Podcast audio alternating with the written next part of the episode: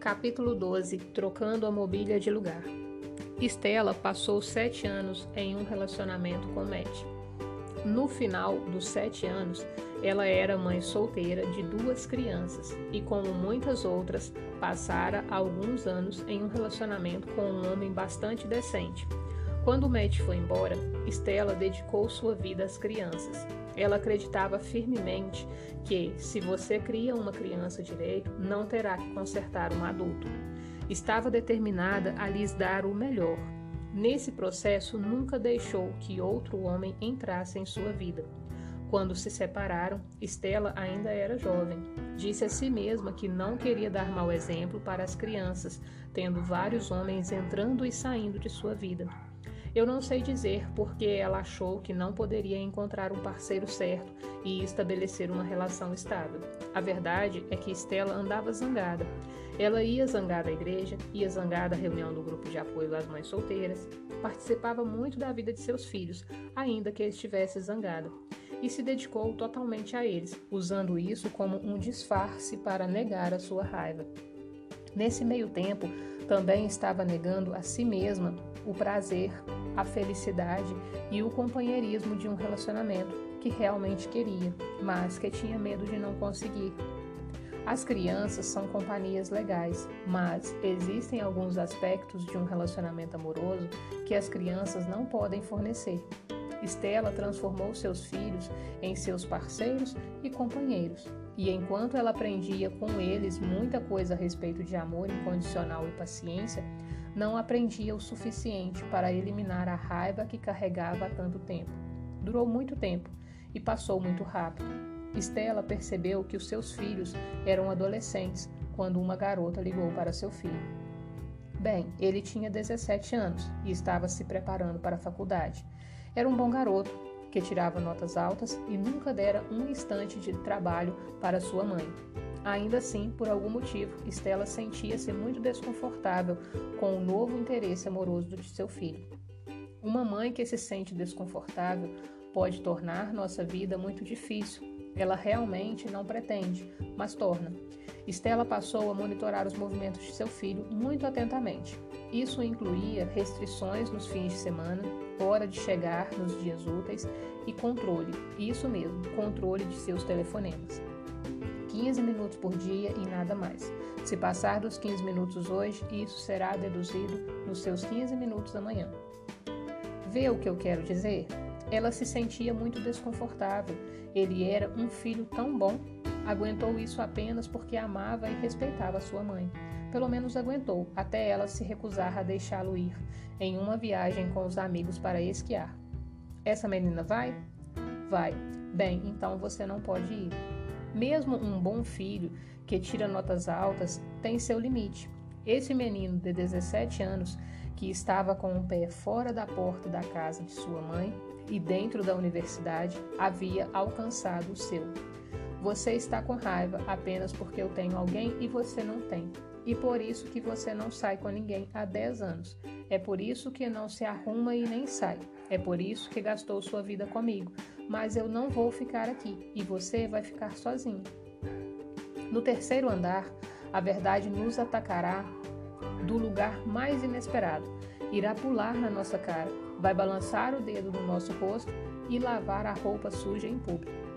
Se temos negado a verdade, ela vai nos morder com tanta força que vamos querer contra-atacar, mas seremos incapazes de fazê-lo. Podemos até mesmo tentar retrucar com algo do tipo: não, não ouse levantar a voz comigo.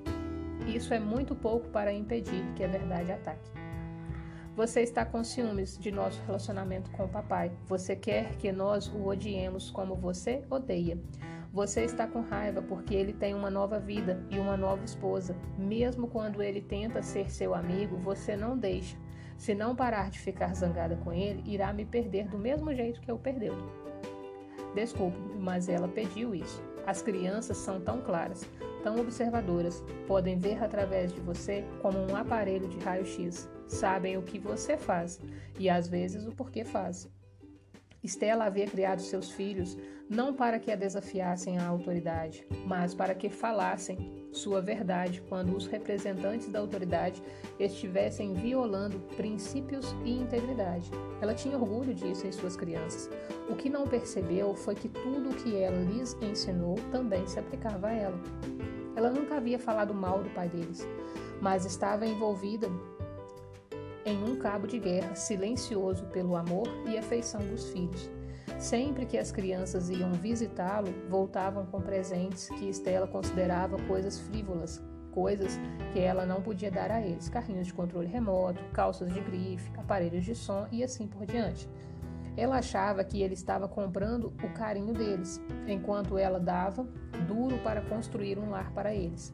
Sempre que acontecia algo importante, papai aparecia. Ele dizia umas palavras e as coisas se resolviam. Todas as vezes que ele fazia isso, Estela tornava a ficar com raiva por ele a ter trocado por uma mulher mais jovem. Bem lá no fundo, Estela estava contente por os filhos terem uma relação amorosa com o pai. Ele sempre o sustentara financeiramente, embora no começo apenas esporadicamente. Entretanto, no momento em que ele deu um jeito na vida com aquela mulher, Estela nunca mais teve que ligar perguntando pelo cheque. A verdade é que Estela estava tentando puni-lo por havê-la abandonado. Decidira que, ao deixá-la com duas crianças, ele havia arruinado a sua vida. Por isso, determinou que ele precisava ser punido. Todas as vezes que ele via como ela trabalhava duro, como era dedicada, como a vida dela era completamente centrada nas crianças, ela rezava para que ele se sentisse culpado. Aparentemente, ele não se sentia. O que você dá, você recebe. Quando você mora no terceiro andar da casa do amor, irá receber tão rápido que não terá escolha a não ser assumir inteira e total responsabilidade por si e pelos seus atos. Não pode culpar os outros, esconder ou evitar os problemas. Os holofotes estão em cima de você. É quente, é desconfortável. Você tenta se lembrar do que quer dizer daqui por diante, você sabe que está sob observação e quer fazer tudo certo. Esqueça o certo. Você está no meio tempo. Mesmo em um meio tempo, no terceiro andar, nada é certo. E está tudo bem. Mesmo que pareça completamente errado, você tem que andar mais um pouco, fazer apenas mais um pouquinho de faxina. Mais importante, você tem total capacidade para reavaliar e ainda quer o que um dia pensou querer. E esses são todos os comportamentos do terceiro andar. Permitir que seus problemas venham à tona para que você possa fazer as mudanças necessárias com amor. Por que eu faço o que faço? Fomos sempre ensinados que o nosso trabalho na vida é sair e encontrar o parceiro perfeito, quando na verdade nosso trabalho é encontrar a perfeição que existe em nós como eu não sabia o quanto era perfeita, tinha medo de que as pessoas me abandonassem. Achava que se eu abrisse o meu coração para elas, iriam pegar o que queriam e me abandonariam. Através das várias experiências que tive em todos os tipos de relacionamento, aprendi que as pessoas não nos abandonam simplesmente. Tem que ter uma razão para nos abandonarem. Se não possuem uma razão válida, irão fabricar uma, só para poderem ir embora para saírem do caminho do amor. Havia uma parte minha, uma parte de minha própria psique que dizia: se você der às pessoas tudo o que elas querem, elas irão abandoná-la como sua mãe fez. Quando eu tentava fazer isso, tornava-me uma estúpida bajuladora de pessoas, evitando a dor do abandono. Fazia o que achava ser preciso para mantê-las ao meu lado, perto de mim. Afinal, Acabei irritando-as e elas me abandonaram de qualquer jeito. Eu achava que era amor. Os parceiros achavam que eu estava sufocando. No final, acabei rejeitada ou abandonada. Eles conseguiram escapar das garras da minha carência, inteligentemente disfarçada de amor. Algumas pessoas pulam dentro do estádio do relacionamento, fazem o gol, recebem os 200 paus e nunca mais se ouve falar delas. Então existem aqueles que já ficaram noivos 18 meses e nunca chegaram ao altar. Também existem aqueles que fizeram o seu trabalho espiritual, que criaram uma vida significativa com os propósitos, que examinaram minuciosamente seus problemas, os arrumaram e ainda assim não conseguem encontrar ou manter um relacionamento amoroso comprometido. Não existem garantias. Não existe garantia de que no final do dia depois de todo o trabalho que teve, você vai conseguir um parceiro, ter um relacionamento ou salvar o relacionamento no qual se encontra. A questão a respeito do terceiro andar é que essas preocupações não são mais fundamentais para você. Ter um relacionamento ou estar apaixonado não é mais um aspecto fundamental na sua vida. Isso não significa que você não queria ter um relacionamento. Quer dizer que não irá mais perder noites de sonos para não ter um. O que é fundamental para você no terceiro andar é curar-se para poder servir e dar apoio a quantas pessoas puder, de todas as maneiras que puder. Você mudou da atração física do porão, carente e pegajosa. Tenho que ter você, meu bem, para o amor estar presente o tempo todo. O amor é o que eu sou. Amor é o que eu dou. Amor é o que eu recebo. Você enxerga tudo como amor. Você vê o dinheiro como amor. No terceiro andar, você está aprendendo a lidar com todas as situações que surgirem até que realmente encontre uma parceria que ajude você a crescer. Eis um erro gigantesco que às vezes cometemos. Achamos que podemos rezar e meditar durante tanto tempo e com tanta intensidade que Deus irá mandar alguém para nos amar.